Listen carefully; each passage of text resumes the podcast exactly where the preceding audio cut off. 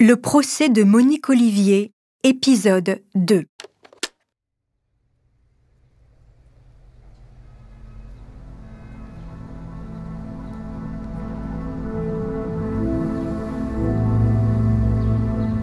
Dans quelques jours, c'est Noël. Nous sommes en décembre 2010 et ici, au nord de l'Angleterre, il fait un froid de canard dans les rues. Bien au chaud dans sa maison, Pauline prend un stylo et des feuilles blanches. Elle prend aussi une grande inspiration. Ça y est, c'est décidé, elle va l'écrire cette lettre. Sur le papier, elle note ceci. Si vous voulez vous réconcilier avec vous-même, je vous en conjure, parlez. Pauline sait qu'elle s'adresse à une femme qui a des enfants, comme elle. Entre mères, on se comprend, non? Elle l'exhorte à libérer sa conscience, à tout dire de ce qui est arrivé à Johanna. Johanna, sa fille chérie, ça fait 20 ans qu'elle en est privée à Noël, et tous les autres jours de l'année. Elle espère être assez touchante pour provoquer un choc chez son interlocutrice. À sa lettre, elle joint une enveloppe timbrée à son adresse personnelle pour que la destinataire puisse lui répondre. Elle met le tout dans une autre enveloppe et dessus elle indique 1 Allée des Tuyas, centre pénitentiaire de Fresnes, à l'attention de Monique Olivier. Elle poste le tout et voilà, plus qu'à attendre. Malheureusement, Pauline ne recevra jamais de réponse. Pire, huit mois plus tard, la justice rendra un non-lieu disculpant les époux fournirés du meurtre de sa fille Johanna. L'ordonnance de non-lieu est datée du 24 août 2011. Pauline et Roger, les parents de Johanna, feront appel. Aujourd'hui, ça fait 14 ans que Pauline a rédigé ce courrier. Sur le banc des partis civils, elle a vieilli bien sûr, mais au fond d'elle, elle est toujours la même. Elle est toujours la mère qui espère des réponses de Monique Olivier. Dans l'épisode précédent, les proches de Marie-Angèle ont entendu les piètres excuses de l'accusée. Une femme pantin, soi-disant soumise à fournirer cet époux manipulateur et pervers. Mais ce deuxième épisode va vous faire découvrir une autre Monique Olivier. Monique Olivier, la double face. Vous écoutez Homicide, je suis Caroline Nogueras.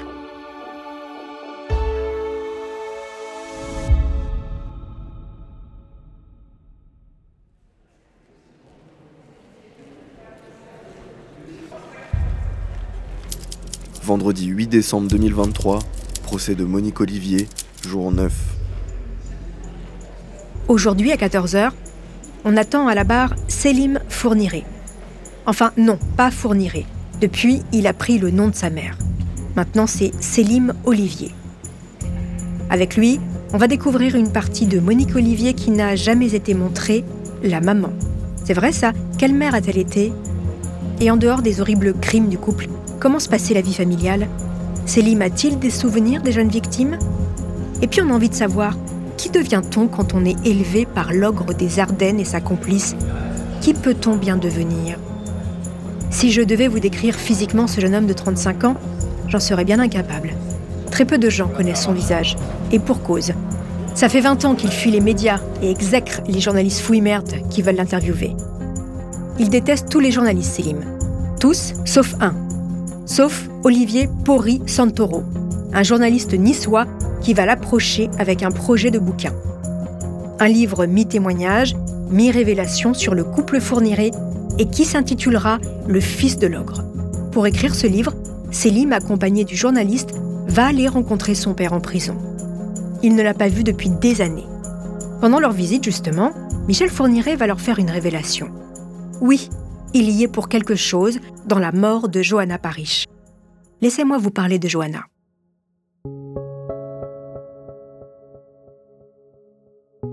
L'histoire de Johanna Parrish avec la France commence en 1989. Johanna est anglaise, elle a 19 ans. C'est une excellente élève qui étudie notamment le français à l'université de Leeds, au nord de l'Angleterre. Le français, c'est sa matière préférée. Elle a les cheveux courts, l'air espiègle et débrouillard, et elle déborde de joie. Dans son programme universitaire, c'est obligatoire. Elle doit faire une année à l'étranger. Évidemment, Johanna choisit la France. Et c'est comme ça qu'elle arrive au lycée Jacques Amiot à Auxerre. Jacques Amiot, c'est l'un des traducteurs les plus marquants de l'histoire de la langue française. Ça ne peut être que de bon augure, se dit peut-être la jeune fille. Le seul point noir au tableau, c'est Patrick. Ah, Patrick, le grand amour de Johanna. Le problème, c'est que Patrick part lui aussi étudier à l'étranger, mais en Tchécoslovaquie. Et au Serre Prague, c'est à 1000 km. 1000 km quand on s'aime, eh ben c'est loin. Qu'à cela tienne, Johanna est indépendante, elle ne va pas s'empêcher d'étudier pour un garçon, même si c'est Patrick. Et puis qu'est-ce qu'un an quand on sait qu'après ça, on va vivre le restant de ses jours ensemble? Tu pourras venir me voir à Prague lui glisse l'amoureux. Oui, bien sûr, mais encore faut-il trouver de l'argent pour payer le voyage. Installée dans sa chambre serroise, Johanna réfléchit. Elle est trop fière pour demander de l'argent à ses parents. Mais son amie, Janet, a une idée. Tu pourrais donner des cours d'anglais, ça te ferait un peu de sous. Alors ni une ni deux, les deux jeunes femmes se mettent à rédiger la petite annonce que Johanna va faire paraître dans le journal local, le 89. Et très rapidement, on va contacter Johanna. Un homme l'appelle et lui raconte qu'il veut que son fils prenne des cours d'anglais. Il pense qu'elle sera une bonne prof pour lui. Rendez-vous est donc pris pour une rencontre le mercredi 16 mai 1990. Janet ne verra jamais son ami rentrer de cet entretien.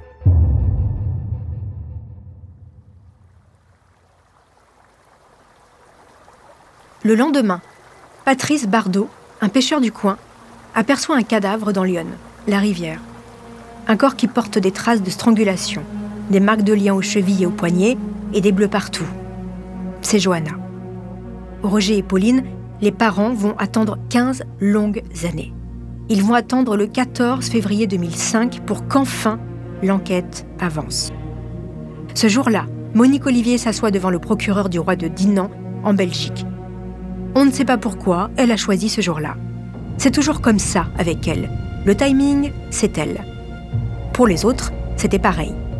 D'abord, elle dévoile quelques éléments et fournirait prend la suite un peu plus tard. Devant le procureur, elle raconte.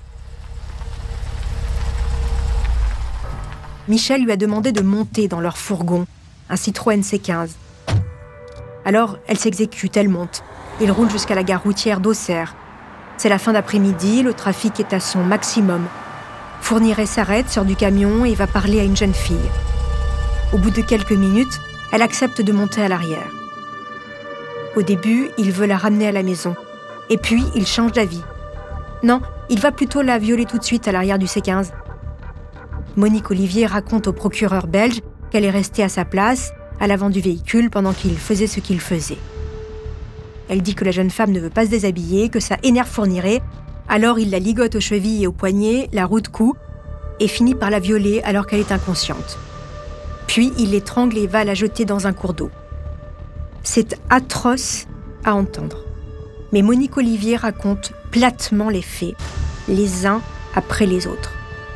De l'extérieur, c'est comme si elle n'avait aucune émotion. Et peut-être qu'à l'intérieur non plus, elle n'en a pas. Le déroulement des faits colle avec la triste fin de Johanna Parish. Alors la justice belge transmet les procès-verbaux d'audition à la justice française. Le 22 juin 2005, Monique Olivier est réentendue sur cette affaire et confirme tout ce qu'elle a dit aux Belges. Elle confirme tout. Mais pas son mari, non, Michel Fourniret nie toute implication dans ce dossier. Johanna Parish Non, vraiment, je vous le dirai, mais là, ça ne me dit rien, dit-il. Résultat, le 17 mai 2006, entendu une troisième fois par les enquêteurs de l'Office central de répression des violences aux personnes, Monique Olivier revient sur ses aveux. On m'a forcé, dit-elle en substance. J'étais fatiguée et ils en ont profité. Un enquêteur lui montre une photo de Johanna. Elle ne la reconnaît pas. Elle dit même qu'elle est trop âgée pour plaire à son mari.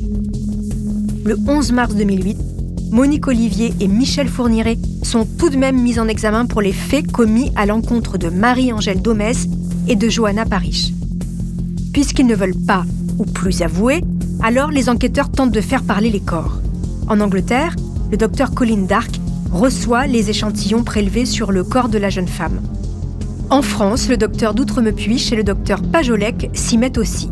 Mais aucune méthode, ni la française ni l'anglaise, ne fonctionne. Rien ne permet de confondre Michel Fourniret. Le chemin est long pour arriver jusqu'à cette cour d'assises aujourd'hui. Tellement long que le principal accusé aura le temps d'avouer puis de mourir avant. Alors maintenant, Il n'y a plus que cette vieille femme à la voix qui chevrotte quand on la confronte aux faits qui puissent dire les derniers instants de Johanna. Et qu'est-ce qu'elle dit, Monique Olivier? Sur le banc des parties civiles, Pauline et Roger, les parents, sont pendus à ses lèvres. Elle raconte qu'elle est dans la camionnette Citroën C15 quand Fourniret se met à l'arrière avec Johanna. Il lui demande si elle a un petit ami. Elle répond oui. Ça a dû le contrarier qu'elle lui dise ça, car pour lui, ça voulait dire qu'elle n'est plus vierge. C'est pour ça. Ça a dû l'inciter à être violent, à lui faire ce qu'il lui a fait. Tout le monde sait qu'il cherchait une jeune fille vierge. Donc, dès qu'elle lui a dit ça... Et elle ajoute sans émotion ce détail terrible. Il n'était pas gros, mais il avait de grosses mains. Il avait de la force dans les poignets. Les parents de Joanna Parrish quittent la salle. Maître Didier Seban, leur avocat, et celui de nombreuses victimes, tend deux clichés à Monique Olivier. D'habitude, il aime projeter sur le vidéoprojecteur les photos des victimes. Ça leur donne une place dans le procès. Elles sont mortes, mais elles sont avec nous. Mais celles-là, il les réserve à Monique Olivier. Ce sont les photos de l'autopsie. Qu'est-ce que ça vous dit, ces photos demande l'avocat. Et là, Monique Olivier se confond en excuses. Comme vous avez dit tout à l'heure, si c'était ma fille, sans être violente, je crois que je chercherais. Non, elle était belle, elle méritait pas ça. Je suis désolée. Je sais pas comment vous dire. C'est impardonnable. Dans cette scène, l'avocat Seban y voit une avancée. Il y perçoit comme un début d'humanité chez Monique Olivier. C'est ce qu'il raconte au micro de Tiffaine Piauget. J'ai senti que euh, peut-être pour la première fois, en voyant ces photos, en étant confronté à l'horreur de, cette jeune fille si gaie, si belle, si, si intelligente qu'était Johanna et de ce corps sans vie euh, qu'on peut voir dans les photos, en étant confronté à, ce qui était avant et ce qu'ils ont fait après. Quelque part, elle s'est rendue compte de l'horreur du crime. J'ai entendu ces mots, oui, elle s'est rendue compte de l'horreur du crime. Euh, peut-être que jusque-là, ça n'était qu'une vague jeune fille, euh, une parmi les autres, et c'est devenu dans la tête de Monique Olivier. J'espère que ça entra ses cauchemars. Euh, Johanna euh, cette jeune femme si heureuse, si gaie, euh, dont ils ont emporté la vie. Avant de poursuivre cet épisode, nous voulions vous remercier pour votre écoute. Si vous voulez continuer de nous soutenir, abonnez-vous à la chaîne Bababam Plus sur Apple Podcast. Cela vous permettra une écoute sans interruption ou bien écouter ce message de notre partenaire sans qui ce podcast ne pourrait exister. Ne partez pas, je vous retrouve tout de suite après.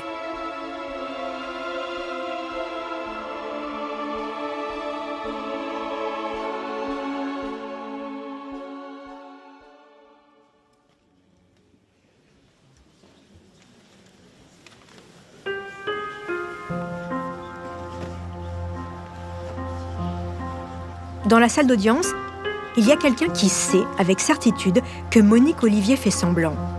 Elle n'est pas là à ce moment précis, mais elle va bientôt arriver pour témoigner devant la cour d'assises. Elle porte un prénom de pop star des années 80 et le poids d'une immense confidence intracellulaire. Confidence intracellulaire au sens pénitentiaire, pas biologique, car cette femme, c'est une ex-codétenue de l'accusé.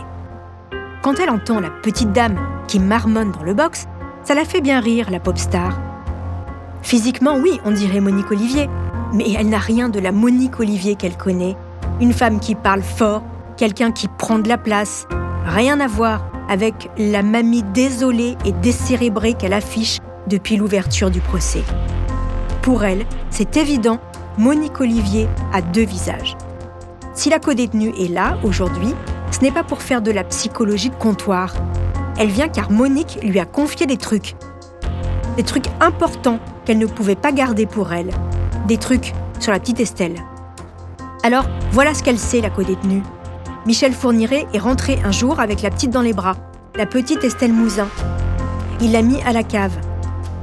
Monique Olivier est descendue, a déshabillé la fillette et lui a mis un pyjama de son fils. Dans l'intimité de la cellule, Monique Olivier confie à sa voisine que la petite Estelle, d'abord dans les vapes, s'est réveillée et que Sélim, le fils, l'a vue. D'habitude, Michel garde plus longtemps les filles, mais là, là, ça l'a fait paniquer.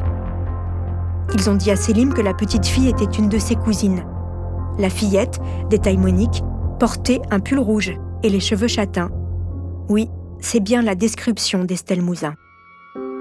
Quand les fournirés font monter Johanna dans le fourgon, Célim a deux ans. Il n'était pas là. Ils avaient dû le faire garder par une voisine. C'est comme ça qu'il faisait quand il partait en chasse parfois. En revanche, pour Estelle, Célim avait 15 ans. Une petite fille de 9 ans, inconnue et terrifiée, cachée dans la cave de sa maison, ça ne s'oublie pas. Jusque-là, Célim a échappé aux cours d'assises, celle de 2008, quand ses parents étaient jugés pour la disparition de cette jeune fille, celle de 2018 aussi pour le meurtre de Farida Amish, seul homicide commis par Fourniré pour de l'argent. Selim ne s'est jamais encore présenté à la barre au procès de ses parents. Il n'a jamais témoigné.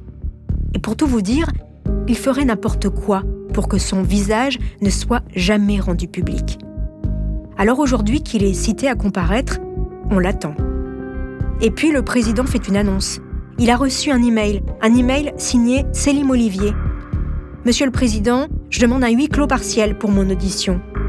Un huis clos partiel, ça veut dire que l'audience n'est pas publique, mais que les parties civiles peuvent y assister.